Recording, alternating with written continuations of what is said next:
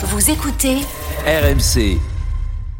Et puis il y a une autre info évidemment qu'on partage avec vous ce matin sur RMC. Alors ça n'a rien à voir. On va aller du côté de, de Marseille. Ça fait sourire Jordan, mais c'est une info importante aussi ce matin pour ceux qui se réveillent. L'OM va, va se réveiller avec un nouvel entraîneur. Les Phocéens, voilà, techniquement à l'heure actuelle n'ont plus d'entraîneur. Gennaro Gattuso a été écarté hier et il y a un profil qui est clairement en pôle pour lui succéder ce matin. Oui, Jean-Louis Gasset, non finalement assez peu connu du, du grand public et pourtant, souvenez-vous, il y a un mois seulement, c'était lui le sélectionneur de la Côte d'Ivoire à la Coupe d'Afrique des Nations. Bon, euh, L'histoire ne s'est pas très très bien terminée. Il avait quitté ses fonctions après un début de compétition complètement catastrophique. La suite, eh bien, les Ivoiriens sont devenus champions d'Afrique sans lui.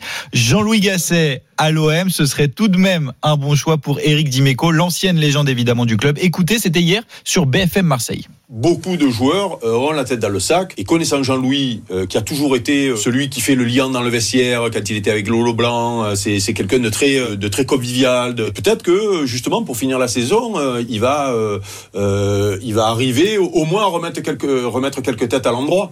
Eric Dimeco qui parlait de Lolo Blanc, je vais traduire, c'est Laurent Blanc parce que oui, Jean-Louis Gasset a très longtemps été l'adjoint de Laurent Blanc. C'est surtout pour cela d'ailleurs qu'on le connaît, le duo qu'il formait avec Laurent Blanc. Ensemble, ils ont été champions avec Bordeaux en 2009, un titre qui leur ouvrira les portes de l'équipe de France, puis du Paris Saint-Germain.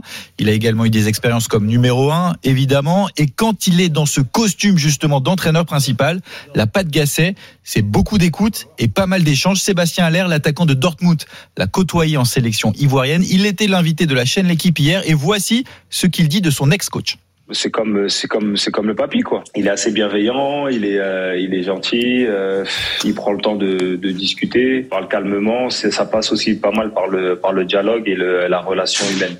C'est comme le papy, pas sûr que ce soit un Oui, compliment. un gentil papy, je sais pas si c'est le, le- le coach qu'on attend à l'OM. hein. Bon, ce qui est vrai, c'est que Gasset, 70 ans, est un entraîneur, allez, on va le dire à l'ancienne. Ce n'est pas lui faire injure que de dire cela. Dans ses causeries, il met beaucoup d'affect, comme par exemple en octobre dernier, après un match nul obtenu face au Maroc. Je suis fier de vous. Fier de vous.